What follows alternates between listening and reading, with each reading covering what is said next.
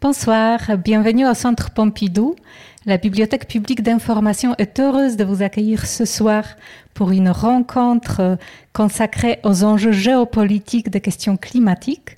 Cette rencontre s'inscrit dans le cadre d'un cycle Le Monde sur un fil, co-organisé avec la revue Politique étrangère et euh, qui s'occupe de différentes questions géopolitiques.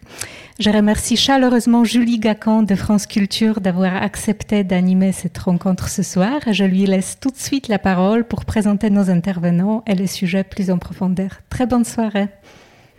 Bonsoir.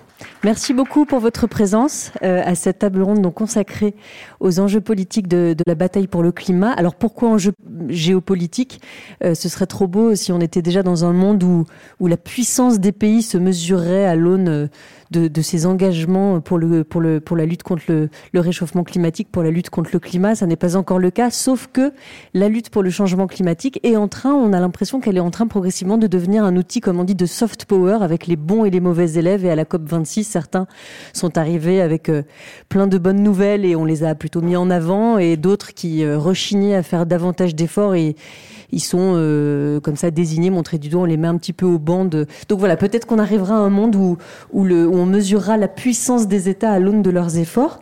Et puis aussi parce que les changements climatiques imposent une réorientation complète de l'économie mondiale, une troisième révolution industrielle qu'il faudrait provoquer. Et là, ben, tous les États ne sont pas euh, forcément euh, égaux de, devant cette, euh, cette révolution à venir, où ils n'ont pas, voilà, ils ont plus ou moins de bonne volonté, et des rivalités peuvent à nouveau surgir à l'aune de cette troisième révolution que certains appellent de leur vœu, comme sans doute nos deux invités ce soir, qui sont tous les deux chercheurs à l'IFRI. Bonjour Carole Mathieu.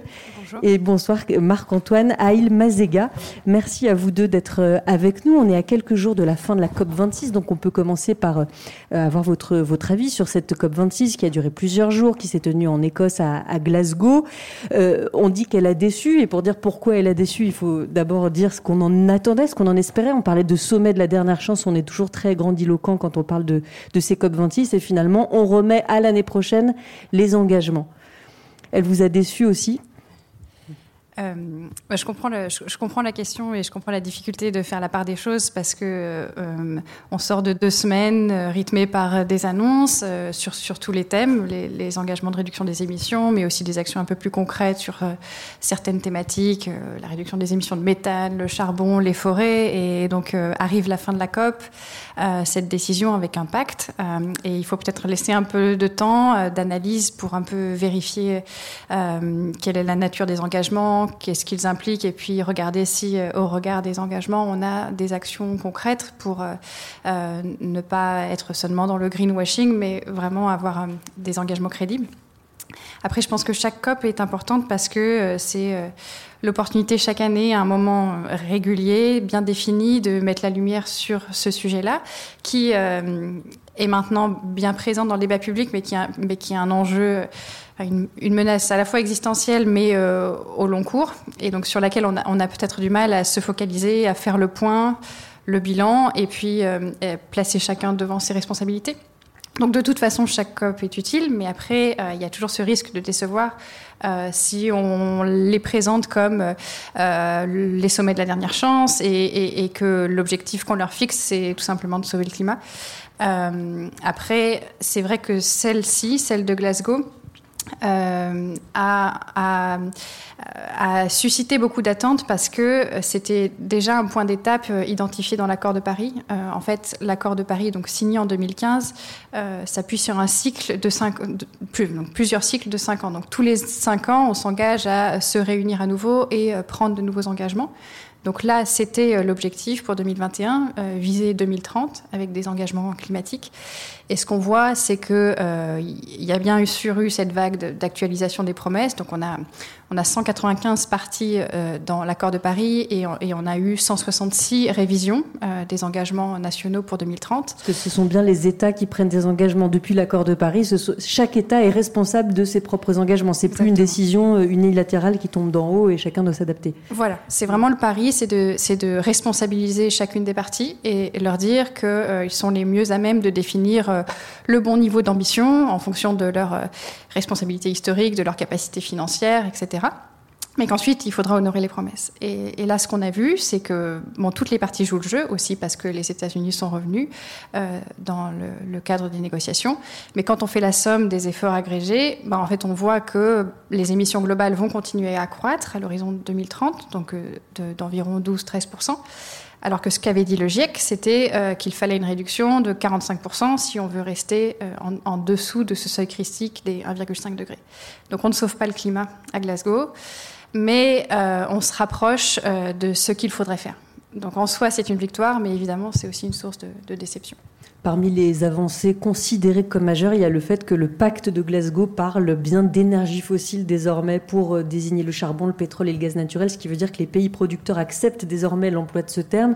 Bon, c'est quand même une, on le présente comme une avancée majeure, c'est pas non plus, enfin 27 ans pour en arriver là. Marc-Antoine Eil-Mazega, c'est alors ça fait long, euh, mais euh, alors on a eu deux annonces d'ailleurs intéressantes euh, dans le cadre de Glasgow, c'est que les premiers producteurs de l'OPEP se sont engagés vers la neutralité carbone les Émirats arabes unis euh, en 2050, donc ils sont alignés sur euh, notre trajectoire européenne ou notre objectif européen, et puis même l'Arabie saoudite finalement euh, s'est engagée dans une telle trajectoire un peu plus tard.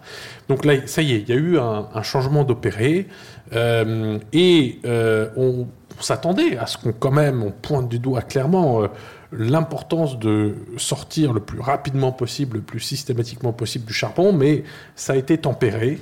Euh, malheureusement, mais ça correspond à une réalité du monde. C'est-à-dire que euh, la crise, euh, la sortie de crise que l'on vit, relance le charbon en réalité, parce que euh, le, charbon reste moins cher relativement que le gaz naturel, parce que les pays ont des taux de croissance qui repartent très fortement à la hausse, il faut produire très rapidement de l'électricité.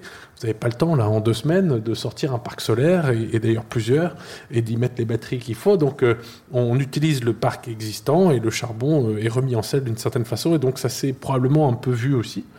Et la dernière chose quand même qui est importante, c'est on voit des prémices de mécanismes visant à financer la fermeture anticipée de centrales à charbon avant leur durée de vie, la fin de leur durée de vie technique. Donc, euh, on commence à voir ça en Afrique du Sud. La Banque asiatique de développement euh, a mis en place un premier projet. Euh, donc ça, c'est plutôt bien. Maintenant, le problème, c'est toujours celui de l'échelle. On n'a plus le luxe d'attendre 30 ans et d'avancer tranquillement. Euh, en fait, euh, voilà, il faut agir très très vite, très très fort. Les États-Unis, par exemple, ne se sont finalement pas engagés à, diminuer euh, drastiquement leurs émissions de, enfin, l'utilisation du charbon entre 2030 et 2040. Alors, c'est vrai que les COP, ce sont des instances internationales où le but c'est de de, parvenir à des consensus les plus larges possibles, mais pour rester sur la question diplomatique, géopolitique des enjeux climatiques, euh, Carole Mathieu, ce qu'on a vu au COP, c'est des coalitions qui se décident, des coalitions de pays. Ça, c'est intéressant de voir comment les pays se s'allient euh, entre eux pour atteindre certains objectifs qu'ils pensent pouvoir être plus forts ensemble de, réaliser. Oui, oui c'est vraiment ces coalitions de pays, c'est des éléments facilitateurs. On ne peut pas euh, tous s'entendre sur la sortie du charbon ou la, fin du charbon pour la production d'électricité parce qu'il faut tenir compte des contextes nationaux. Et quand vous parliez des États-Unis, euh, il ne faut pas s'attendre à ce que à l'occasion d'une COP, Joe Biden aille plus, loin que euh, ce que le Congrès l'autorise à faire. Et comme on sait que euh, dans le contexte actuel aux États-Unis, la discussion avance sur euh, le financement des énergies renouvelables, l'investissement propre, la mobilité électrique. En revanche, on est quand même toujours dans une situation de blocage sur le volet contrainte pour, pour les énergies fossiles et le charbon. Il est coincé au sein du Parti démocrate. certains élus ne veulent pas aller aussi loin. Il voilà, Il n'a pas de soutien mm. bipartisan pour ce type de mesures. On n'entend pas parler de, de, taxes carbone encore aux États-Unis. Et donc, au moment de la COP, Joe Biden n'est pas en situation d'aller signer une déclaration sur euh, la, sortie du charbon euh, ou, d'autres types de mesures qui sont plus sensibles politiquement. Mais en revanche, il pourra le faire euh, sur les émissions de méthane parce qu'il estime qu'il a le, soutien domestique, la marge de manœuvre politique. donc ça permet d'avancer sur des thématiques qu'on sait cruciales pour régler la question climatique, ou en tout cas tenter d'améliorer l'existant. Donc quand on identifie des leviers d'action essentiels comme lutter contre la déforestation, limiter les émissions de méthane, fermer les centrales électriques au charbon. On peut essayer d'avancer comme ça, créer des coalitions. Euh, et il y a une dynamique d'entraînement. Peut-être qu'on peut prendre un seul exemple. Euh, en discussion, il y a eu aussi le, le soutien euh, public aux projets à base d'énergie fossile à l'extérieur. Donc le financement de ces projets, le, soutien public qui pourrait être accordé à des projets industriels mmh. en dehors de vos frontières pour déployer, par exemple, une centrale à charbon ou autres. Euh, il y avait une coalition de pays, euh, dont les États-Unis, quelques pays européens, et la France a été euh, finalement mise sous pression parce qu'elle n'était pas dans le cercle initial de pays qui allaient soutenir le lancement de cette coalition. Et puis au cours de la COP, bah, finalement, la France s'est ralliée. Donc ça montre un peu, je pense, l'intérêt de, de, ce système de coalition, c'est qu'on démarre d'un cercle restreint, et puis ensuite on va questionner les autres sur la réalité de leur engagement climatique et leur cohérence. Euh, et petit à petit, on élargit le cercle euh, et on en fait un sujet suffisamment mature pour après euh, arriver à des déclarations dans le pacte de Glasgow sur une fin annoncée des énergies fossiles. Donc l'engagement sur le méthane, ce sont une coalition de 90 États à peu près qui se sont engagés à réduire de 30% leurs émissions de méthane d'ici à 2030, je crois que c'est à 30%. Le méthane, c'est entre autres ce gaz qui est produit par les excréments euh, d'animaux, mais euh, par, beaucoup d'autres choses. Il y a des méthaniseurs qui sont en train de, fleurir euh, un peu partout, avec plus ou moins d'ailleurs de, débats et de consultations publiques. C'est encore une autre chose. Peut-être encore un, échec considéré comme tel de, de la COP26 qui rejoint les enjeux géopolitiques du climat dont on discute ce soir, sont que les pays en développement les plus exposés aux conséquences du changement climatique n'ont pas obtenu des pays industrialisés l'aide financière qu'ils attendaient. Comment on est passé, à force d'attendre, on passe d'un moment où les, pays euh, en développement attendent une aide pour, euh, pour se convertir, pour, euh, pour convertir leur, économie, la transformer, à une aide pour s'adapter et bientôt une aide pour réparer les changements climatiques. Vous voulez répondre, Marc-Antoine Mazega Oui, merci. C'est euh, vous pointez du doigt la, question cruciale de la justice climatique finalement. Euh, et on sait, par exemple, on cite souvent cet exemple, mais euh, par exemple l'Afrique subsaharienne ne contribue pratiquement pas aux émissions de gaz à effet de serre mondiales. Son rôle dans les émissions historiques est quasi nul. et pourtant, ça va être la région la plus touchée et donc effectivement, euh, euh, ces pays-là regardent les grands émetteurs historiques, qui sont-ils Évidemment, il y a l'Europe, euh, il y a les États-Unis, on va dire l'Amérique du Nord, il y a la Russie, et, il y a aussi quand même d'une certaine façon la Chine. Et en leur disant, ben, c'est vous les responsables de tout cela, nous, vous, vous connaissez le débat, on a le même droit au développement que vous, vous ne faites pas assez d'efforts, pas assez vite, etc. Et donc, euh, euh, la solution n'est pas, pour lutter le changement climatique, de nous maintenir dans un état de sous-développement, évidemment. Or, entre-temps, évidemment, les euh, impacts du changement climatique sont de plus en plus visibles. Et, bien entendu, ces pays-là commencent à comprendre que leur enjeu à eux, c'est pas juste seulement de s'adapter. Et pour l'instant, l'effort international se concentre bien sûr sur l'atténuation euh, mais euh, bien sûr, une partie de ces financements multilatéraux, on évoque ces 100 milliards, cette barre des 100 milliards qui est bien sûr insuffisante, mais on a trop tardé à la franchir, on va finalement la franchir d'ici 2-3 ans, et ensuite il faudra certainement le renforcer. Donc l'un des, l'un des sujets, ça va être de flécher peut-être plus d'argent vers l'adaptation que ce n'est déjà le cas, et puis ensuite, bien sûr, viendront très rapidement les demandes de compensation financière face à des euh, crues épouvantables, à des, euh, inondations ou, euh, ou des sécheresses qui seraient imputables évidemment à ce changement climatique. et alors, on en est encore pas au niveau de la judiciarisation entre des États qui attaquent d'autres États, euh, mais euh, bien sûr, euh, on sent qu'on va aller dans cette direction.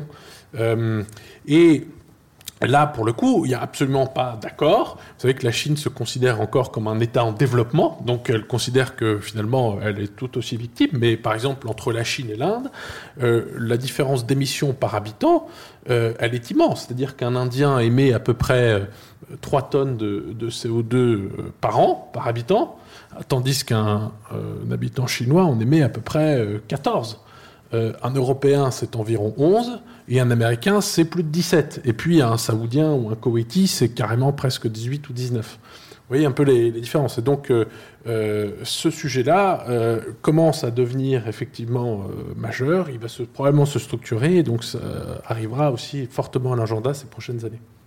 Alors une, révolution euh, écologique, une troisième révolution industrielle peut-être, ça, peut ouvrir des opportunités euh, économiques, industrielles, si tant est qu'on a la volonté de le faire, tant est qu'on trouve euh, les solutions pour. Alors qu'est-ce que ça implique si on prend par exemple, Carole Mathieu, l'échelle de l'Union européenne qui s'est lancée à grand renfort de communication dans un pacte vers un Green New Deal européen, mais bon, qui a été annoncé, qui pour l'instant en est au stade de la faut défricher. Je veux dire, ça demande beaucoup de textes de loi, ça demande beaucoup de, euh, de, encore de, encore de longs mois. Mais ça voudrait dire quoi? Ça ressemble à quoi?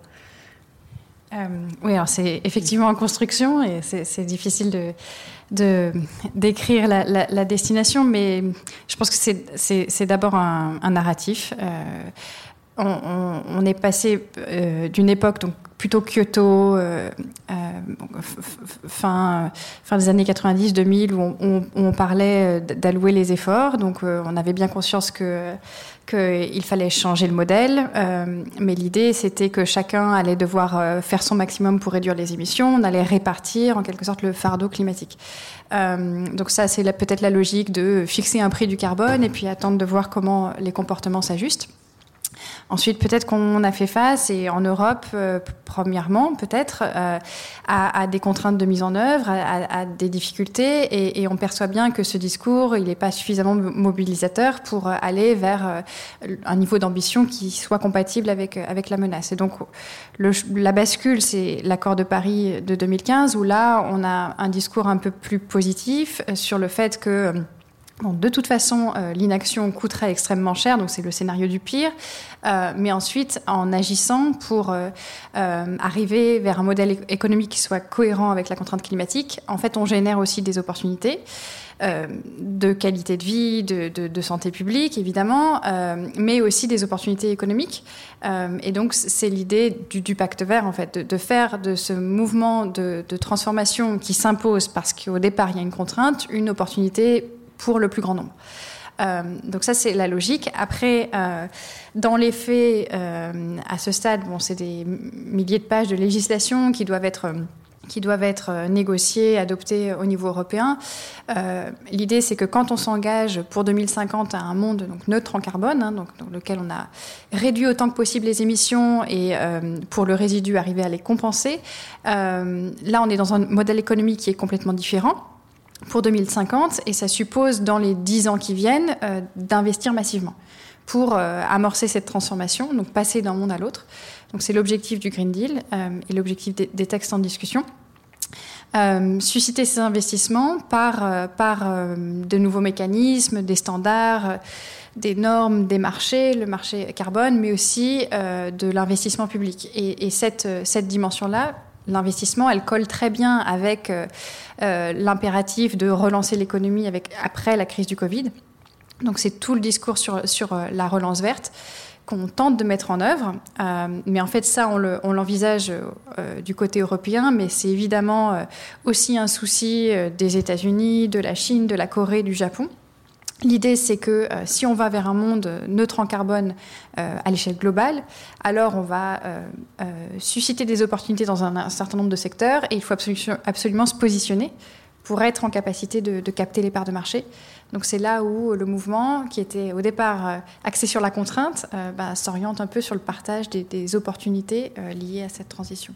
Mais qui est-ce qui décide des secteurs dans lesquels on investit? Qui est-ce qui décide de sélectionner les technologies de demain? Est-ce que la, puissance publique est en mesure de le faire? Et comment on évite que les lobbies ne s'immiscent pas là-dedans? Et comment on évite ce que vous disiez tout à l'heure, le greenwashing, qui est le fait d'avoir un discours vert pour en fait euh, continuer enfin, le, business comme d'habitude quoi? Euh, euh, grand, grand, débat. Euh, en fait, c'est vrai que quand, on fixe l'objectif 2050, on est capable de décliner des grandes implications, au moins de dire euh, bon, ce dont on a besoin, c'est une transformation systémique, donc l'ensemble des secteurs doivent réduire leurs émissions. Euh, après, par secteur, euh, on peut regarder comment bien allouer euh, la, répartition des baisses. on peut se dire que si on veut être, par exemple, neutre en carbone en 2050, il faut que le secteur électrique soit totalement décarboné pour, disons, 2030, 2035. Surtout pour l'Europe. et à partir de ces échéances-là, on peut aller regarder quelles sont les technologies disponibles, quelles sont les plus prometteuses, et donc sur lesquelles on a besoin de se concentrer. Mais effectivement, il y a un, équilibre à trouver qui est, je pense, encore sujet à discussion entre un scénario de, planification totale euh, qui euh, a son intérêt parce qu'au moins euh, on aurait de la prévisibilité et donc ensuite on peut espérer déclencher les investissements. Ce qui est vraiment le, défi aujourd'hui, c'est prendre les bonnes décisions au bon moment pour que les technologies soient disponibles et déployées à grande échelle. Euh, et puis, euh, euh, du côté des points négatifs de ce scénario, il y a évidemment le fait qu'on n'a pas une connaissance totale des technologies qui sont les plus prometteuses. Il y a probablement des biais dans la prise de décision parce que influence possible de, des industries, celles qui sont mieux en, capacité d'alimenter tout simplement le, le, débat public et donc les décideurs. Donc il ne faut pas non plus trop cloisonner parce qu'on risque de s'enfermer dans un schéma qui ne serait pas le bon. Euh, donc il faut arriver à, juguler tout ça, laisser suffisamment de place euh, aux instruments de marché, euh, faire jouer l'innovation, la concurrence entre, scénarios et en même temps donner des grandes indications pour pas aller se disperser parce qu'on en, on en parlait, il y a un besoin d'investissement public, on sait que tout ne va pas se faire par l'investissement privé. Or, l'argent reste compté même si on est dans une démarche de relance.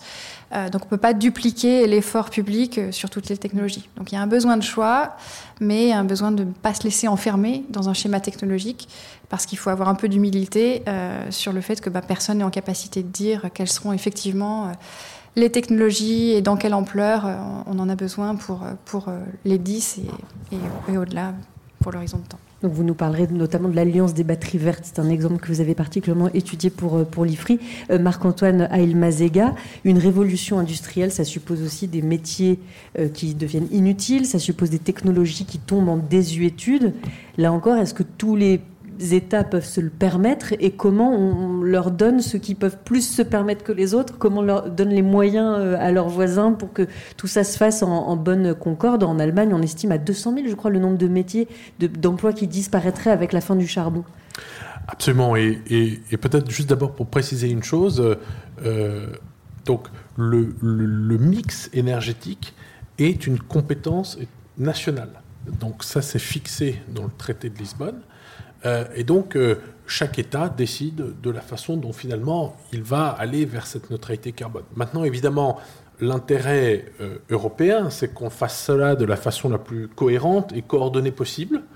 Euh, et donc euh, là se joue parfois, et en ce moment il y en a une évidemment euh, à propos du, rôle du nucléaire ou de deux, trois autres technologies, quelle ampleur on donne à l'hydrogène ou pas, etc.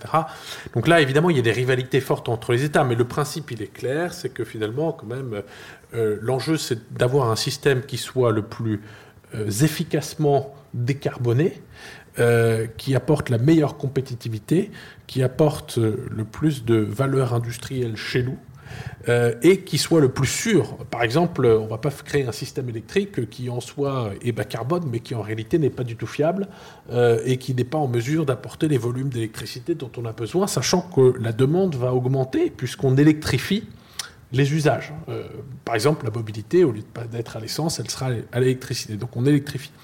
Et l'enjeu que vous avez pointé, c'est, il est crucial parce que on est dans une phase en réalité de, transformation profonde des industries qui n'est pas juste d'ailleurs impulsée par euh, la transformation énergétique euh, dont on discute, parce qu'il y a la robotisation, il y a la digitalisation. D'ailleurs, euh, les stratégies de relance s'appuient et sur la transition, les transformations énergétiques, mais aussi sur les transformations digitales, et les deux d'ailleurs vont de pair, parce que l'un ne peut pas aller sans l'autre. On ne peut pas optimiser la consommation énergétique d'une ville sans données. Donc il faut les donner, il faut récolter les données, il faut les traiter, il faut les analyser. De même pour une usine. Tout ça, ça prend de l'énergie. Il faut des, usines de traitement de données. Alors, bien sûr, tout euh, ça euh, prend de l'énergie, mais euh, il faut d'abord que le principe soit bien acté, que ces données soient disponibles, qu'on ait des capacités de traitement. et, donc cette connaissance, en réalité, extraordinairement pointue, qui jusqu'à présent n'était pas là. Et alors ensuite, effectivement, vous savez, les chaînes de valeur mondiales sont en partie en train d'être probablement repensé, voire ici et là déjà réorganisé. Euh, avec l'impression 3D, on peut faire des choses euh, chez soi, euh, à proximité, on n'est plus obligé d'importer des pièces du bout du monde, etc. Et là-dessus, effectivement, vient se greffer cette grande transformation. Par exemple, pour produire un véhicule thermique, il faut beaucoup plus d'emplois que pour produire un véhicule électrique. Pourquoi? Parce que le véhicule électrique est en réalité beaucoup plus simple, utilise beaucoup moins de pièces, et surtout, euh, euh, son, le, principal, et Carole vous en parlera longuement, euh, mais le principal valeur d'un véhicule électrique, c'est la cellule de batterie.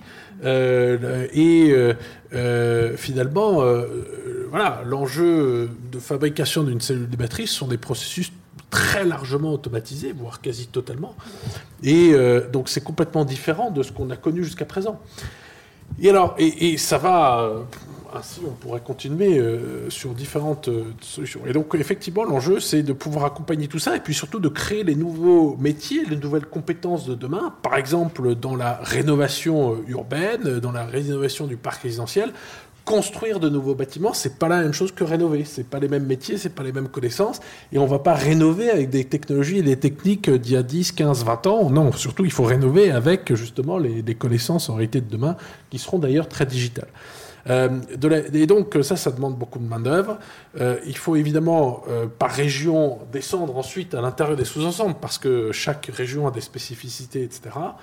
Et, donc c'est un, défi là pour le coup immense.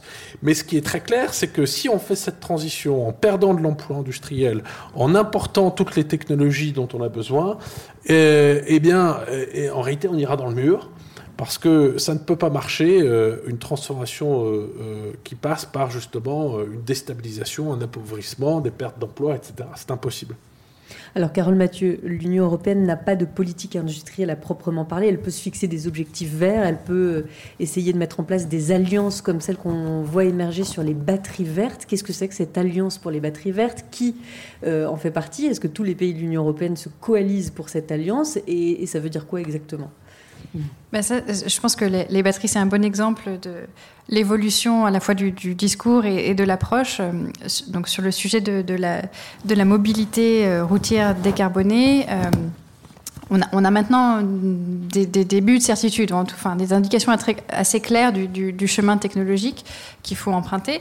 Euh, euh, donc l'Union européenne fixe des standards de, euh, performance carbone pour les, ventes de véhicules neufs, et son approche était d'aller vers un resserrement progressif de ces standards, et puis au départ de laisser le marché décider des technologies qu'il faut mettre en place et donc déployer l'effort industriel. Et puis là, peut-être au tournant euh, euh, des années, voilà, fin, fin des années 2010, euh, à l'horizon 2020, l'Union européenne allait vers un nouveau renforcement des standards. Et en observant l'état des technologies, l'état de la concurrence sur ces sujets, en voyant aussi que la Chine avait misé sur la mobilité décarbonée et en fait le choix qui s'était imposé, c'était celui de la mobilité électrique, bon, on avait quasi-certitude en Europe sur le fait que si on allait vers un nouveau resserrement des standards CO2 pour les ventes de véhicules neufs, ce qu'il faudrait inclure dans le bouquet technologique, c'est des véhicules électriques. Donc on n'avait plus à tergiverser et à dire il faut laisser de la place aux véhicules hydrogène, aux, carburants de synthèse pour la mobilité individuelle, j'entends. Euh, le choix qui va être fait, c'est celui de l'électrique. Maintenant, si on laisse faire, euh, on risque de, se trouver dans une situation où euh, l'industrie automobile européenne, qui bon, a vraiment construit son, expertise, sa domination sur le moteur technique, sur le moteur thermique, pardon, euh, aura en fait pas de carte à jouer parce que les mieux placés sur l'électronique portative, ce sont plutôt les, asiatiques, donc les japonais, les coréens et de façon croissante les chinois, parce qu'il y a eu cet effort sur la mobilité électrique. Euh, et donc, on va être dans une situation où on force la demande en Europe parce qu'on a ces standards, mais on n'a pas l'offre. Et l'offre, elle sera euh, apportée euh, par des concurrents extra-européens. Donc, au moment où on va vers le resserrement des standards pour 2020-2021, on se dit qu'une condition en fait d'acceptabilité, une condition de faisabilité de cette transition, c'est cette fois-ci de développer une politique sur l'offre.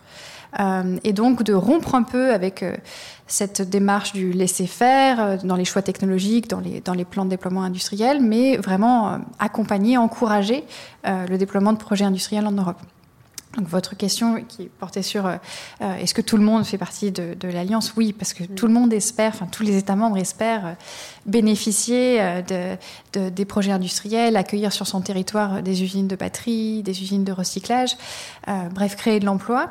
Mais évidemment, les, pays qui ont une histoire industrielle dans l'automobile, donc l'Allemagne, la France, l'Espagne, une partie de l'Europe centrale, ont été moteurs dans le lancement de cette alliance parce qu'il y a cette idée euh, d'arriver peut-être euh, totalement ou en tout cas en partie à compenser les pertes euh, qui sont quasi inévitables dans le secteur de l'automobile, pour les raisons que Marc-Antoine expliquait. Donc ensuite, comment on fait? Parce qu'au départ, bon, lancement d'une alliance, donc beau projet politique, conférence de presse, mais ensuite, quels sont les outils? Parce que l'Europe est, est, assez mal armée en termes de politique industrielle. Euh, et donc au départ, ce qui a été fait, euh, c'est une mise en relation des acteurs. Euh, la Commission européenne a cherché à recenser quels étaient les atouts dont on disposait en Europe sur cette filière. Donc c'est vraiment cette chaîne de valeur, donc depuis l'extraction des matières premières jusqu'au recyclage des batteries. donc de mettre en relation tous ceux qui potentiellement pourraient participer euh, à l'aventure avec euh, les acteurs financiers, euh, les acteurs de l'automobile eux-mêmes, parce que les grands constructeurs, donc les Volkswagen, Renault, etc., étaient, plutôt dans une position d'acheteur. Donc eux, leur discours, c'était bah, nous, à l'heure actuelle, on a sécurisé des contrats avec des grands fournisseurs asiatiques. Et quelque part, ils, pouvaient avoir un intérêt, au, moins à court terme, à rester dans ce type d'arrangement et donc pas aller à s'impliquer en fait dans des projets industriels. Donc la commission aussi a, joué ce rôle euh, de d'entremetteur euh, pour, euh, pour essayer de susciter les projets. Euh, ça n'a pas suffi. Ensuite, il y a une deuxième carte que l'Europe a, a, jouée, et c'est celle du financement public. Mm. Euh, et c'est de dire à tous ces acteurs, si euh, vous mettez sur la table des projets industriels convaincants euh, et que vous décidez de vous lancer, la puissance publique sera là pour accompagner. et donc, on a des projets de fabrication de cellules de batterie qui ont pu émerger dans tous les pays, en fait, hein, vraiment Allemagne, France. Suède, euh, euh, donc porté par des acteurs euh, européens, avec une bonne part de financement public. Et pardon, parce que j'étais surprise, dans vos travaux, vous avez publié une note sur le sujet en avril qui est disponible sur le site de l'IFRI, donc sur cette alliance des batteries, et vous écrivez, Carole Mathieu, que ce n'est pas une injonction à localiser l'ensemble des étapes de production en Europe. Pourquoi? Euh, parce que ce serait une ambition euh, inatteignable euh, avec les, les échéances qu'on se fixe pour basculer vers, vers le véhicule électrique. Mm. Donc en, clair, il faut, il faut faire cette bascule là sur la décennie 2030. Or, on n'aura pas localisé en Europe toute la chaîne de valeur, surtout si on porte notre regard sur la partie amont, la partie de l'extraction et du raffinage des matières premières, pour lesquelles l'Europe est quasiment inexistante. Euh, donc on en, reparlera. Mais donc il faut, bien euh, caler nos ambitions. Là, on est dans une stratégie de rattrapage. Hein. On n'a pas, c'est pas euh, comme si, comme on a pu avoir sur le photovoltaïque, l'Europe avait une expertise et qu'elle avait le risque de se, faire dépasser. Cette fois-ci, on est clairement dépassé. Donc, on, on, se donne des objectifs à moyen terme, faire naître ces usines de fabrication de cellules, et ensuite, il faut aller regarder plus en amont parce qu'on n'aura pas d'autonomie stratégique sur ces sujets si on n'a pas une sécurisation de l'approvisionnement en matières premières. Et là, Marc-Antoine euh, Ailmazega, la, la, question de l'extraction des matières premières euh, repose euh, celle de, des enjeux géopolitiques. Est-ce qu'on va toujours aller chercher les matières premières, extraire les matières premières dans les pays qu'on a déjà beaucoup sollicités, beaucoup abîmés Ça va être, c'est la continuation de l'histoire? Alors, d'abord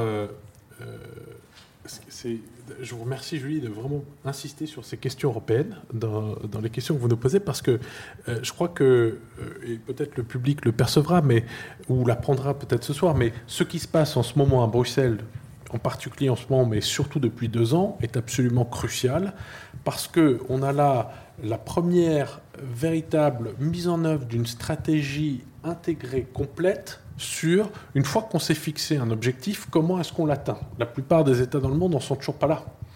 Et en Europe, on est train de décliner concrètement comment est-ce qu'on arrive en 2030 à décarboner et comment, à la fin 2050, on, on, arrivera à la neutralité carbone. Et donc en incluant toutes les politiques, y compris, pour la première fois, la politique industrielle. Et ça, c'est absolument nouveau, c'est majeur et c'est essentiel pour faire face à ce monde de, rivalité.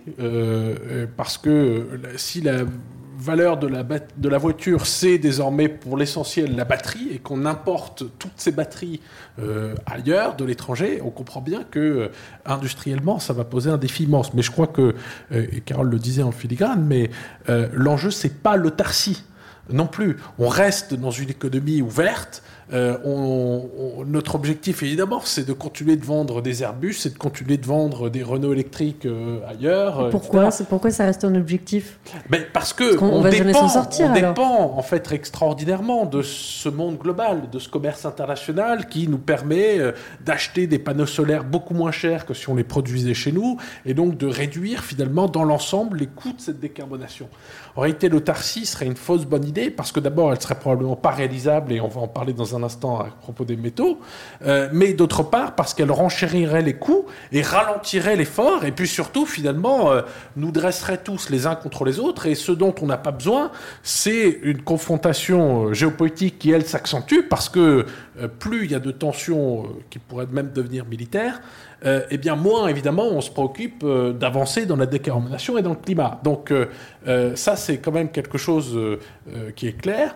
Et en ce moment, à Bruxelles, effectivement, on est en train d'élaborer avec le Parlement, avec les États membres, sur proposition de la Commission européenne, ce grand paquet avec tout un tas de projets législatifs, de lois sur les transports, sur l'énergie, sur la fiscalité, etc pour mettre en œuvre ces mesures pour en arriver en 2030. Et tout ça ne se fait pas dans le noir, tout ça ne se fait pas dans l'obscurité. Malheureusement, on n'en parle pas suffisamment en France, mais c'est débattu au Parlement où il y a des députés français, des députés allemands, etc., de différentes formations, et les choses avancent. Et alors, je crois que le bon exemple pour répondre à votre question, c'est celui des métaux. Et là, euh, effectivement, on est face à un, défi, c'est que euh, toutes ces technologies bas carbone et digitales sont extraordinairement consommatrices euh, de métaux et minerais, extraites sous forme brute et ensuite transformées, raffinées pour euh, euh, pouvoir avoir les qualités requises pour être intégrées dans des cellules de batterie, etc. Et le défi auquel on est confronté, il est au moins un triple. Le premier, c'est que toutes ces ressources, pour la plupart, sont pas situées chez nous en Europe. Euh, le deuxième, c'est que euh, elles sont souvent situées dans des pays qui sont très difficiles, et donc on était habitué à la géopolitique du pétrole, euh, aller acheter ou extraire ou produire dans des pays très compliqués. Et bien là, on y retombe finalement dans la plupart des cas avec les métaux. Alors pas tous, parce qu'il y a quand même l'Australie, il y a le Canada, etc. Mais en Afrique en particulier ou ailleurs, c'est difficile. Et enfin, le problème, c'est qu'il va falloir extraire extraordinairement plus que tout ce qu'on a déjà fait jusqu'à présent, euh, et surtout le faire de façon durable. C'est-à-dire qu'on ne peut pas se permettre de dire que d'un côté, on va rouler dans des voitures électriques euh, qui vont réduire la pollution en ville, quand en réalité, tout cela va renforcer la pollution ailleurs.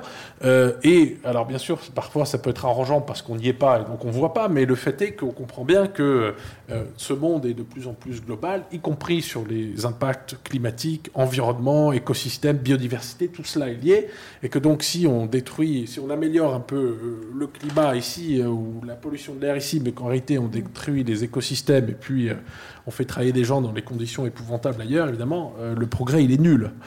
et donc là, le défi il est immense. Et on le voit d'ailleurs en ce moment, les prix de ces métaux flambent. On a conscience que leur extraction ou leur chaîne de valeur pose énormément de problèmes et que si cela n'est pas réglé le plus rapidement possible, euh, on aura un vrai goulot d'étranglement.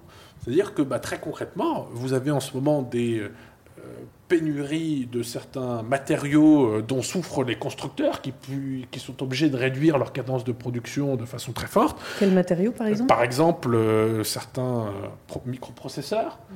Euh, eh bien, euh, mais aussi euh, l'aluminium, mais aussi d'autres, d'autres, d'autres matières.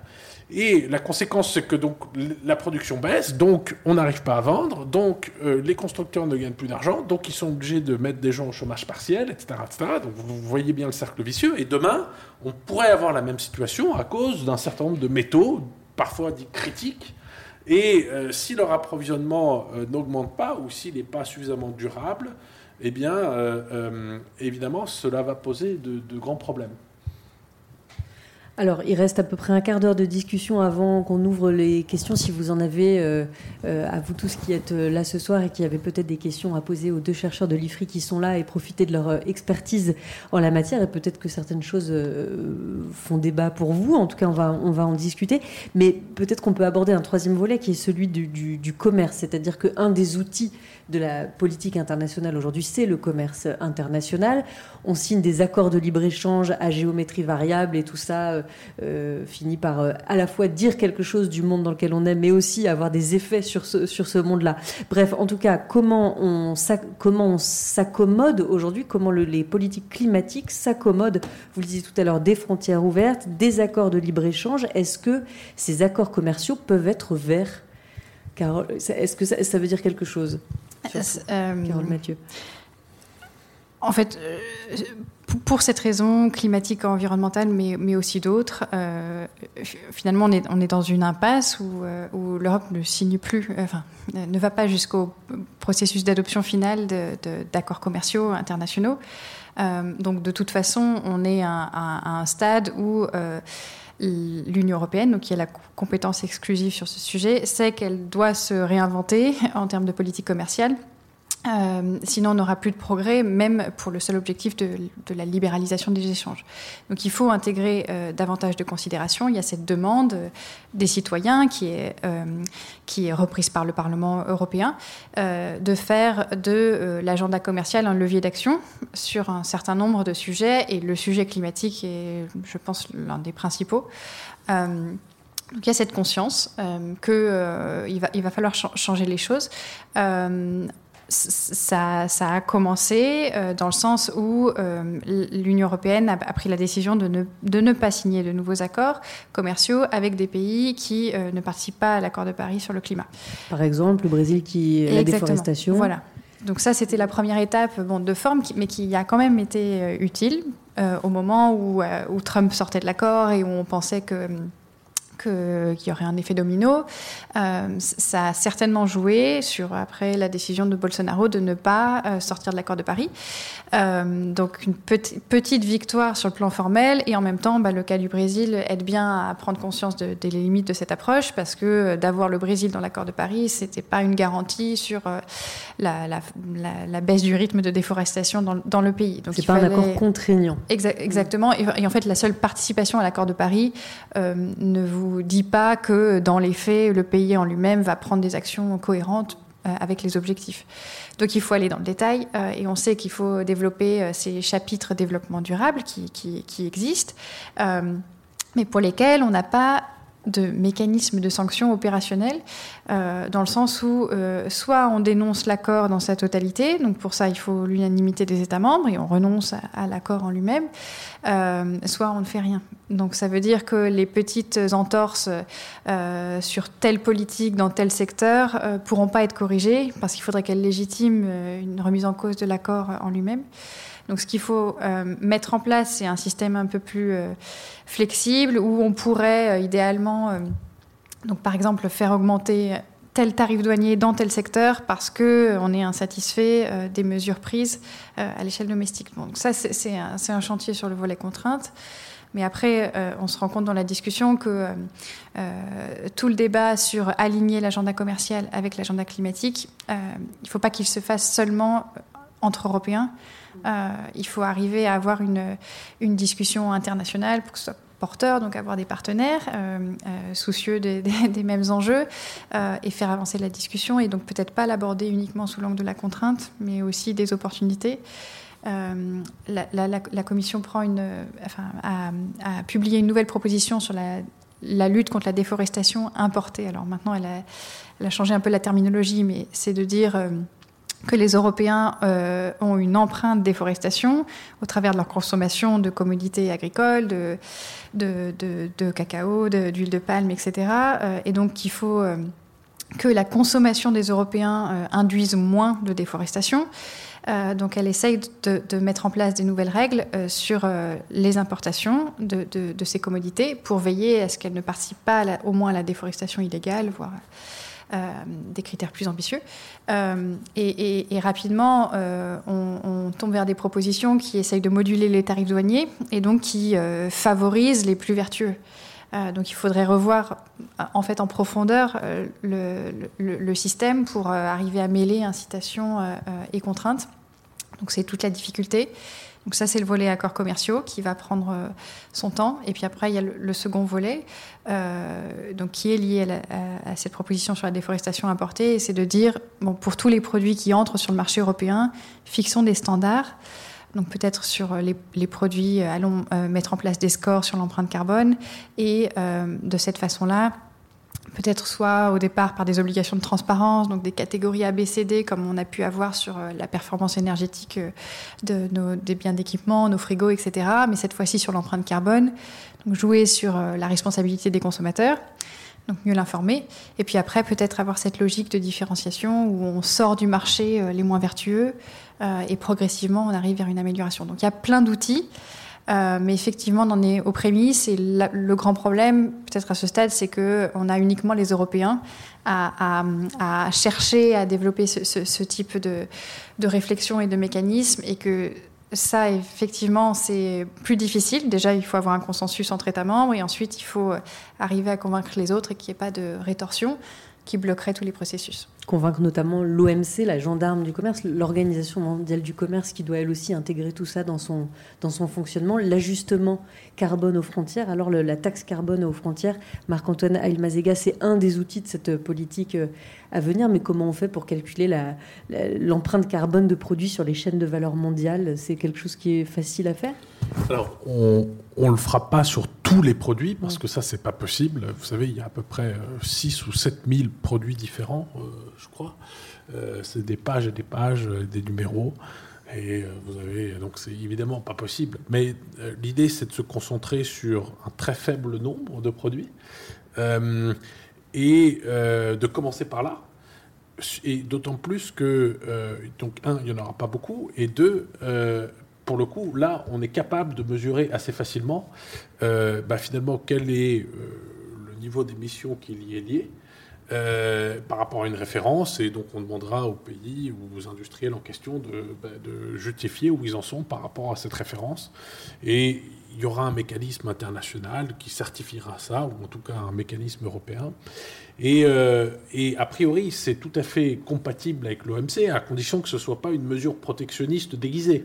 Euh, donc ça veut dire qu'effectivement, il ne faudra pas que les industriels en Europe soient doublement protégés, et par cela, et parce qu'ils ont des allocations gratuites de droits à polluer. donc, c'est ce qu'on appelle des, droits d'émission euh, euh, pour lesquels ils ne payent pas d'équivalent de taxes en Europe.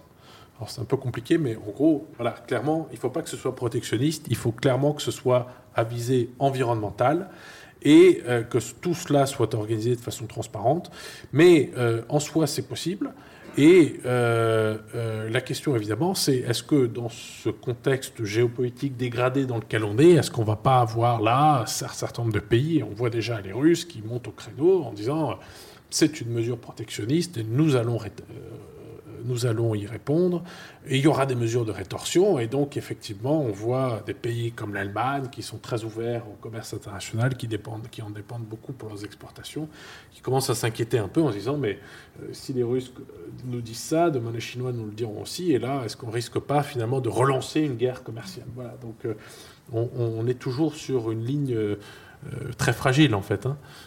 mais une chose est sûre, c'est qu'on ne peut pas demander à nos industriels en Europe de payer sans cesse plus pour la pollution qu'ils émettent, alors que euh, à l'extérieur, euh, c'est pas le cas. C'est pas possible. Il faudrait augmenter, euh, pas un peu, mais beaucoup, le prix mondial du carbone. il paraît oui, mais alors là, on en est très loin. Voilà, on en est très loin. Alors peut-être un tout petit mot de conclusion. Euh, quand on, est-ce que ça vous paraît quelque chose de d'atteignable un jour où un monde, euh, on serait dans un monde où le, on raisonne, quand on parle de puissance, on ne raisonne plus en termes de capacité militaire, de, de force de frappe économique, mais vraiment de leadership, comme on dit, vers écologique. Est-ce que c'est un, un doux rêve, Carole Mathieu? Bah, Je pense qu'en partie, on y est déjà. Euh, surtout, surtout depuis le, départ de Donald Trump et le retour d'une administration pro-climat, au moins en termes de respectabilité internationale. Bah, c'est le cas en fait, pour la coopération entre les États-Unis et la Chine. On ne peut pas euh, rompre la discussion multilatérale, la coopération euh, sur ces sujets climat parce que euh, on a cette conscience de la responsabilité de chaque pays et donc pour honorer ses engagements, il faut participer à la discussion. Donc ça, je pense qu'on y est, mais effectivement, c'est un équilibre fragile et tout retournement ou élection de demi-mandat pourrait, pourrait changer la, la, donne. Mais on a cet alignement aujourd'hui. ensuite, il y a la quête du leadership industriel et économique. Euh, et là, on, y vient effectivement, mais c'est une partie de l'équation. les, technologies bas carbone euh, sont un sujet de, de, de, compétition industrielle et internationale, mais comme le sont les technologies digitales, comme le peuvent être euh, d'autres sujets. Donc ça fait partie d'une équation plus large et c'est pas l'unique déterminant ensuite du leadership malheureusement. Merci. Et vous, peut-être une petite conclusion avant de... en fait, oui, je pense que euh, euh, on sera jugé finalement, bien sûr, à l'aune de son ambition, euh, mais surtout de sa mise en œuvre. et je, pense qu'à mesure, effectivement, que la situation environnementale et climatique va se dégrader, eh bien, les pays comme l'Europe, par exemple, si effectivement elle met en œuvre ses engagements, eh bien, sa légitimité internationale, son aura, euh, sa respectabilité et son influence grandiront, en particulier dans les pays qui seront les plus touchés. Et donc on pourrait avoir une situation assez intéressante d'ailleurs, où imaginez, vous avez entendu parler de cette, euh, euh, des routes de la soie chinoise, de cette initiative qui vise à en renforcer l'emprise économique de la Chine dans tout un tas de pays. Eh bien, imaginez-vous une situation où la Chine reste sur sa politique actuelle, alors que les Européens mettent en œuvre un, engagement beaucoup plus agressif, beaucoup plus efficace et, vérifiable, eh bien, euh, on peut tout à fait s'imaginer que l'influence de l'Europe dans ces pays-là se renforce au détriment de celle de la Chine, parce que ces pays-là, de plus en plus, demanderont des comptes. Et donc, euh, ils iront voir les Russes ou les Chinois ou d'autres en disant, bah, ou les Américains, ou nous, si on échoue, euh, et, en leur disant, bah, écoutez, voilà, nous, on est dans telle situation, euh, voilà les coûts que ça représente, voilà les dégradations. Et que faites-vous? Eh bien, là, on voit qu'il y a une vraie politique, il y a des engagements mis en œuvre, etc. Et là, euh, ben, le compte n'y est pas. Et donc, euh, que du coup, cela se traduise aussi en avantages diplomatiques, économiques, etc. Merci beaucoup à vous deux pour, cette, pour cet échange. Est-ce que vous. Peut-être que certains parmi, parmi vous voudraient poser des questions à Carole Mathieu ou à Marc-Antoine Aelmazega.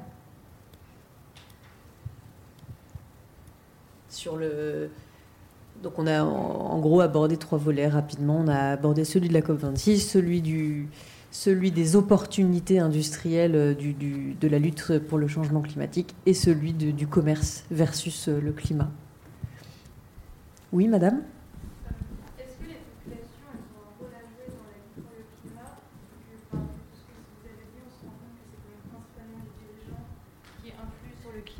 Est-ce que les populations ont un rôle à jouer Il me semble que c'est vrai que la société civile est très active. Mais est-ce que notre rôle, enfin notre euh, rôle et engagement peut servir à quelque chose véritablement quand on voit que euh, c'est dans des conférences ou des réunions telles que la COP 26 que les choses se jouent vraiment?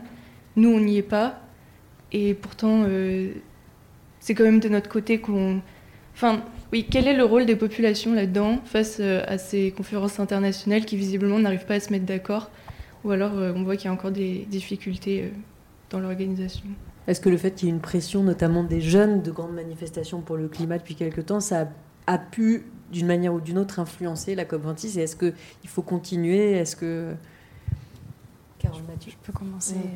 Euh, oui, dans le sens où ça maintient la pression et euh, bah, effectivement, on peut, on peut être euh, déçu des engagements pris par euh, les politiques, mais souvent, ils sont quand même le reflet d'un état d'esprit général au sein de leur pays. Donc, plus l'opinion publique évolue sur ces questions et fait pression sur son propre gouvernement, plus on verra les résultats dans les COP.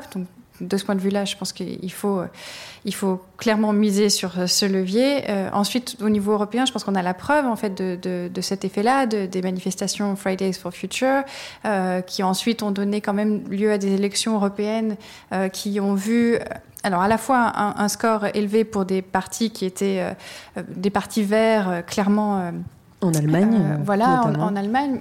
Et en fait, bon, des bons scores euh, euh, assez bien répartis dans toute l'Europe. Donc ça, c'était aussi une, une, nouveauté, où c'était pas que dans des pays où on avait historiquement une bonne performance des Verts, mais aussi, je pense, le sujet climat et environnement s'était imposé dans, dans la campagne générale. Et donc on avait des positionnements des partis plus traditionnelle euh, sur ces questions climatiques et environnementales.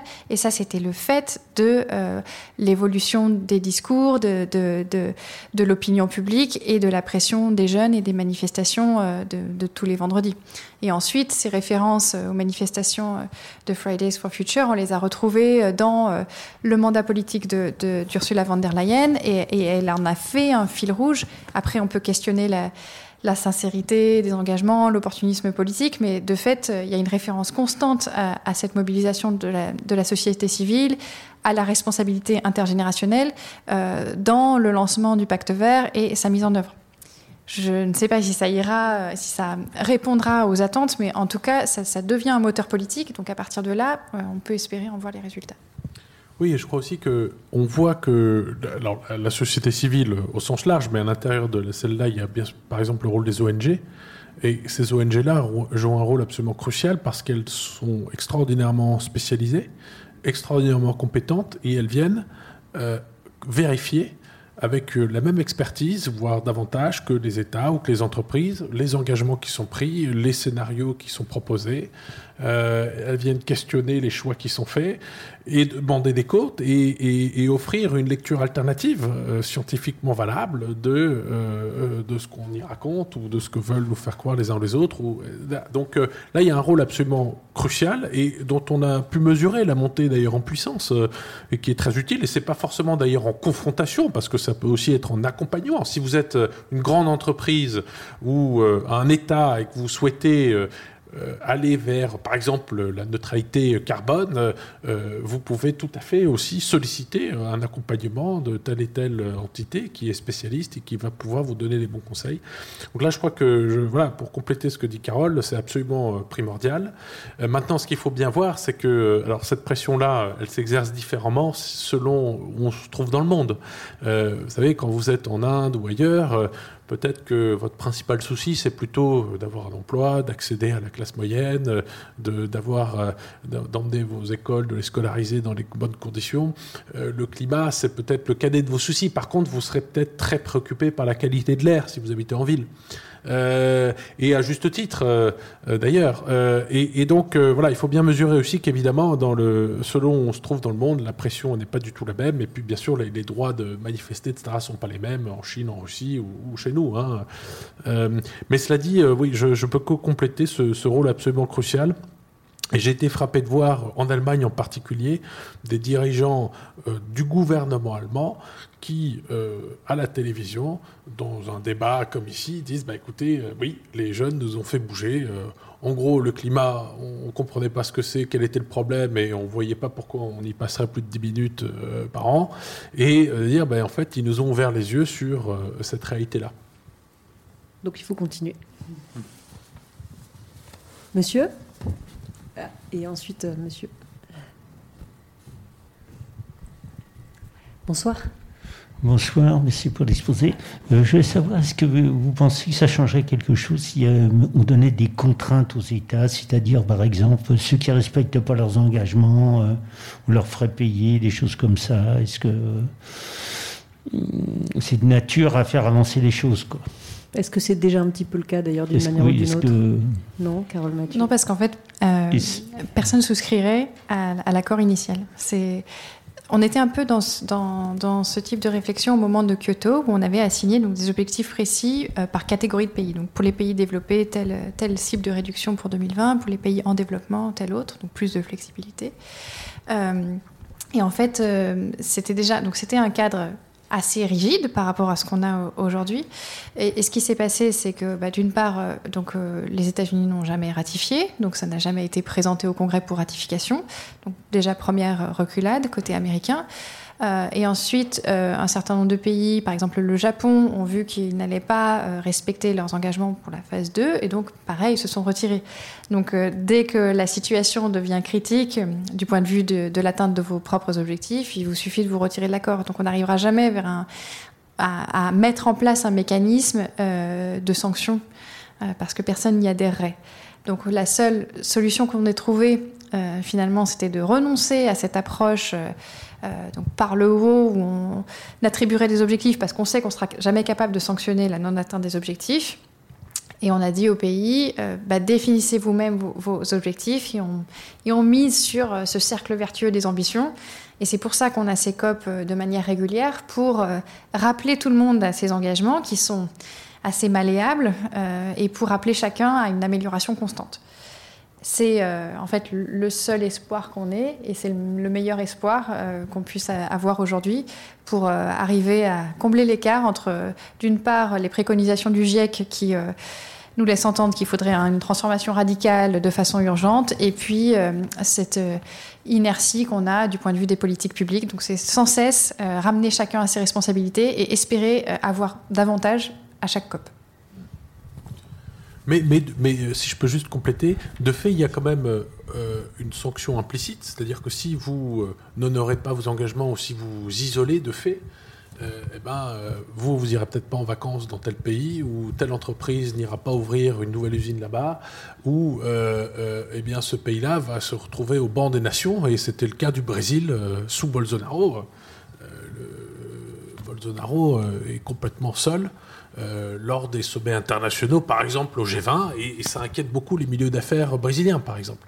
Euh, et donc euh, voilà, il faut, il y, a aussi quand même, même si c'est pas institutionnalisé, il y a dans la pratique tout un tas de, de, moyens de pression quand même. Monsieur, bonsoir. Bonsoir, merci pour votre exposé. ma question est plutôt idéologique, je dirais. Est-ce que le, notre système économique capitaliste actuel est-il vraiment compatible face à ces ces, gens, ces enjeux écologiques et de développement durable. Doit-on pas changer de système, de manière de fonctionner, de manière industrielle, en termes de production ou en termes de consommation pour euh, atteindre nos objectifs? C'est vrai que par exemple, Marc-Antoine Ailmazega, vous avez beaucoup parlé euh, donc euh, enjeux climatiques et libéralisme. En tout cas, ça vous paraissait pas incompatible dans, dans, les mots Non, absolument que pas. Pour autant, il faut Mais le, le, problème de, de tout système d'économie euh, de marché, c'est que le marché n'est pas parfait. Donc il faut en corriger les imperfections. La grande imperfection qu'on avait jusqu'à présent, c'est que la pollution n'avait absolument pas de coût.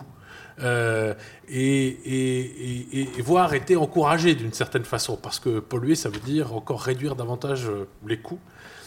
Et donc ça, c'est la première correction clairement à apporter.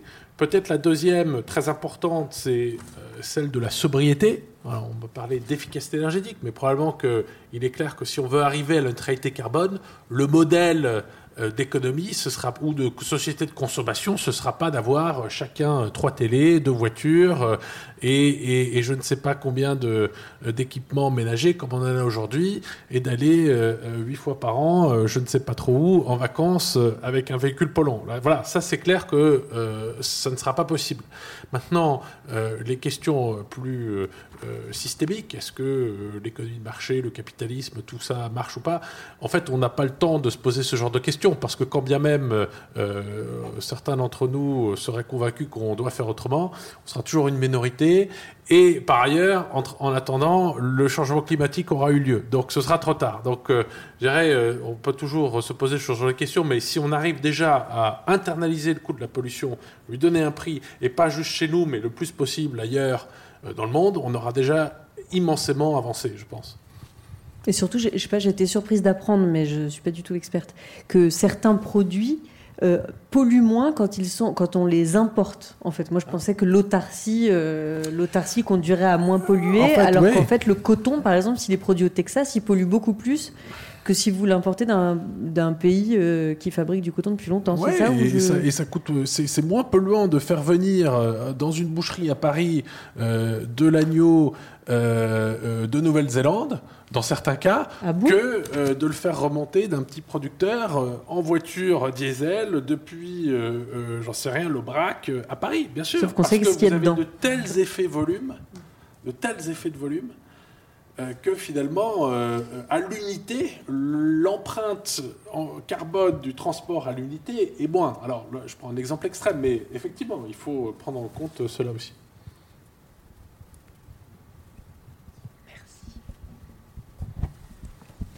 Donc bonsoir et encore euh, merci pour votre exposé, comme, comme l'a dit l'intervenant précédent. Je voulais poser la, question en fait de, l'acceptabilité sociale en fait des taxes carbone. Euh, en fait, là, on a beaucoup parlé de, des enjeux euh, géopolitiques, donc entre les pays, mais à l'intérieur des pays, comment ça se passe? C'est-à-dire qu'en fait, euh, je pose la, question en fait de, la juste répartition en fait des émissions carbone au sein des individus dans une société.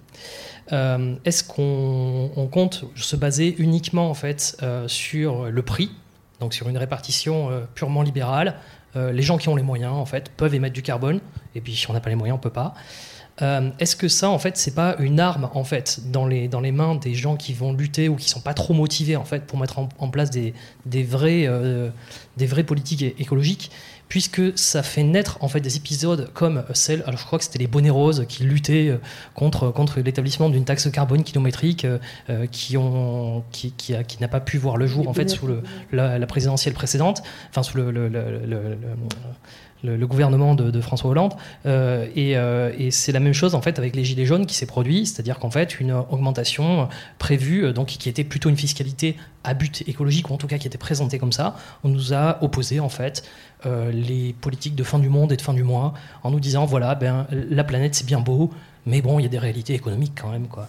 Donc est-ce qu'on ne peut pas justement réfléchir aussi à cette égalité à l'intérieur d'une société pour arriver à cette acceptation en fait? Qui veut répondre Je peux essayer. Bah, moi, je vous rejoins sur le risque, en tout cas, de, polariser euh, ces débats euh, et, d'arriver à des impasses où voilà, on oppose euh, fin du monde, fin du mois, et on arrête la discussion là, alors qu'en fait, ben, il faut réfléchir aux modalités d'introduction de ce type de fiscalité. En soi, elles ne sont pas nécessairement injustes socialement, mais selon comment elles sont mises en place, selon qui elles ciblent, selon qui a les alternatives, qui ne les a pas, quels sont les outils redistributifs, etc. Enfin, il faut aller dans le détail, en fait, de la politique pour voir si, euh, dans les faits, ce sera dommageable d'un point de vue social ou pas. Le problème, c'est que si on en reste à, effectivement cette discussion euh, taxe carbone égale antisocial ou euh, égale seul, seul outil pour aller décarboner la mobilité et le bâtiment, bah, généralement, on n'arrive pas à avancer. Alors, en ce moment, il y a un grand débat au niveau européen sur ces sujets-là, en fait, qui font écho à la, mobilisation qu'on a eue euh, euh, des Gilets jaunes. Euh, parce que ce, que nous dit la Commission européenne, c'est que bon, elle, elle constate que sur ces deux volets, donc notamment le bâtiment, donc notre consommation de carburant pour le chauffage, nos outils pour répondre à nos besoins de, chauffage, voire de climatisation, et la mobilité routière, il n'y a pas vraiment de progrès quand on regarde ces deux secteurs en Europe. Euh, et surtout même sur les années récentes, plutôt des signes d'inquiétude parce qu'il y a l'attractivité des SUV, donc, euh, qui eux ont un bilan euh, carbone bien plus dommageable. Et pas assez d'efforts sur la rénovation thermique. Et donc, ce qu'elle dit, c'est ben, il faut aller vers des outils de tarification du carbone, donc euh, mettre en place euh, cette logique de marché, parce que regardez, ça a marché sur euh, les secteurs qui sont couverts par notre marché européen, donc l'électricité, l'industrie. donc, c'est le seul moyen d'être sûr qu'en 2030, on est là où on voudrait être en termes de décarbonation pour ce secteur. Et en France et dans un certain nombre de pays, on rejette cette possibilité parce qu'on dit on a eu l'épisode des Gilets jaunes, donc on sait que ça ne marche pas.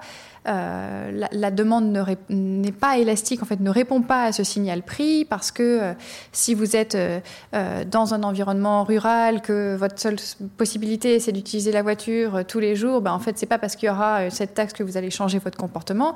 Donc, il faut plutôt jouer sur les normes, les standards, et puis le changement se fera tout seul. Et donc, on a un débat.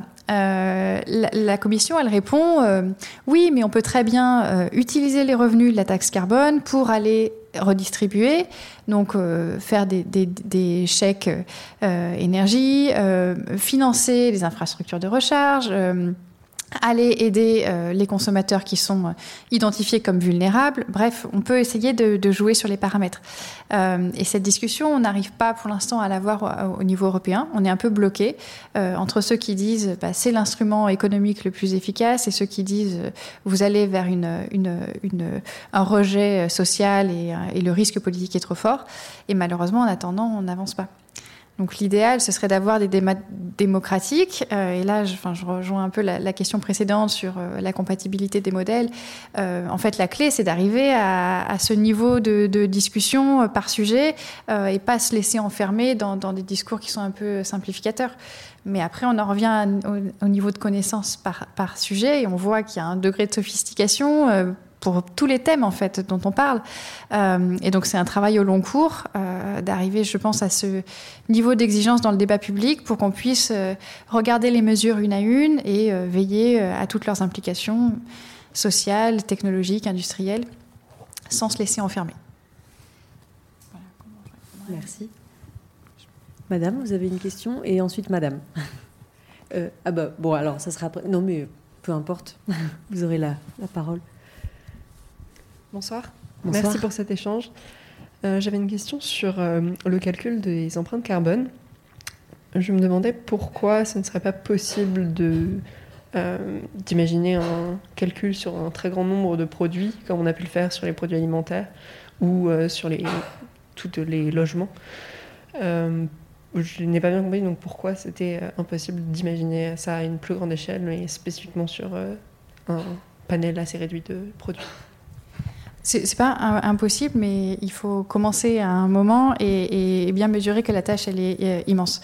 En fait, euh, surtout ce dont on a besoin, c'est des valeurs de référence. Euh, c'est par exemple le cas donc, pour la taxe carbone aux frontières. Il, faut euh, pouvoir définir une valeur de référence pour euh, les émissions de carbone associées à la production de ciment, pour que ensuite, si tel producteur de ciment ne veut pas vous donner la réalité de ces émissions, vous pouvez, vous pouvez lui dire bon, bah, alors je vais vous attribuer la valeur de référence. donc c'est avoir des valeurs de référence qui soient robustes, à peu près consensuelles. et donc souvent, bah, il faut arriver à mobiliser les industries concernées pour euh, avoir le niveau de connaissance sur les procédés industriels, les émissions associées. Et donc là, on en est au tout début de, ce type de mécanisme, et donc on se focalise sur euh, les biens, euh, des, biens primaires, donc assez peu transformés, où il y a peu d'étapes dans, la, production, et en même temps qui ont un bilan carbone dont on sait qu'il est conséquent. Donc ça va être des industries comme l'acier, le ciment, l'aluminium les fertilisants, donc des produits assez simples. Et encore, vous allez avoir des débats euh, entre industriels pour définir les valeurs de référence. Mais ensuite, quand on aura euh, franchi cette étape, évidemment, enfin, si on veut avoir un système complet, eh ben, oui, il faudra aller vers, euh, vers des, des, valeurs de référence pour des produits transformés, donc plus simplement l'acier, mais aussi les voitures. mais donc, établir ces référentiels, il, faut, il, faut, quand même bien prendre conscience que c'est un, immense chantier et souvent on a besoin d'avoir au moins une industrie qui, euh, qui, participe aux consultations publiques, qui accompagne la, puissance publique, parce que les, fonctionnaires seuls, en fait, n'ont pas aujourd'hui la, la, capacité, les moyens, les ressources humaines euh, pour euh, engager ce chantier. Et donc il faut le commencer, c'est sûr. Ça ne veut pas dire qu'il faut rester dans, dans, dans une situation d'immobilisme, mais il faut bien mesurer que c'est une lourde tâche et pour lesquelles on aura besoin aussi de, de ressources humaines du côté des fonctionnaires européens et nationaux je sais pas si tu veux. Merci. Peut-être une dernière question, sauf si. Euh, oui, moi je vais. Bonsoir, madame. Oui, voilà. bonsoir. Oui, j'ai 76 ans. Euh, ça fait 30 ans ou 40 ans que je m'intéresse à tout ça. Euh, je mange bio à 50-60%. Enfin, je fais attention à la qualité de ce que j'achète. Bon, j'ai les moyens de. Relativement, hein, je fais attention. J'ai les moyens de garder la qualité de ce que je consomme. je, donc là, vous avez fait le tour de tout ce qui est technique, international, etc. Bon, j'écoute beaucoup France Culture, donc je suis un peu au courant de tout. je suis originaire du milieu agricole, rural. Hein. Donc, bien sûr, on avait des habitudes. Hein. Quand on a une très grande maison, ben, on ne chauffe pas partout, hein, c'est sûr. on met un petit chauffage pour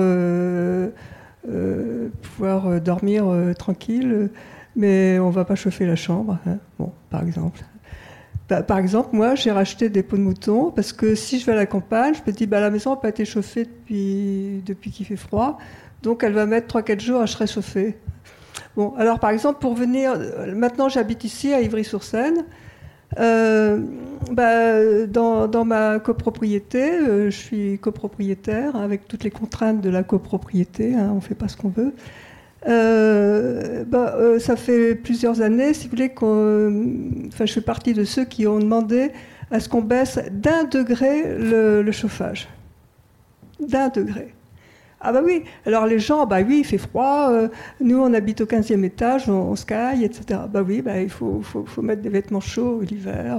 donc vous voulez dire que c'est aussi à l'échelle individuelle, bah oui, tout à fait. Comme alors donc là, par exemple, l'argent, bah oui, le, critère qui, est passé au niveau des autres copropriétaires, c'est 1 degré, c'est 7% d'économie.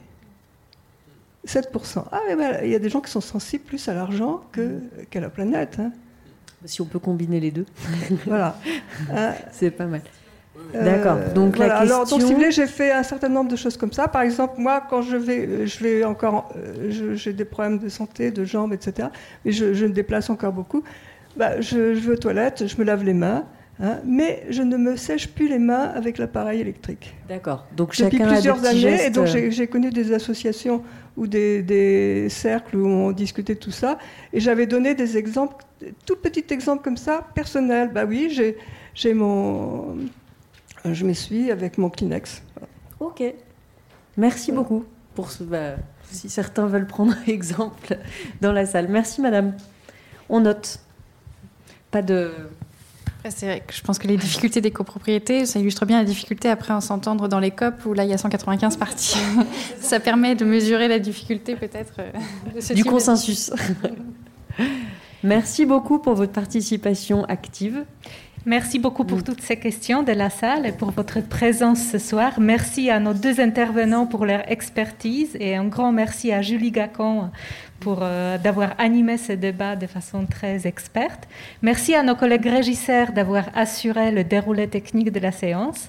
Je vous donne rendez-vous le 14 février prochain pour une autre séance de notre cycle qui sera consacrée à la politique étrangère de l'Union européenne. Je vous souhaite une très bonne soirée. Merci à vous. Bonne merci, soirée. merci, merci.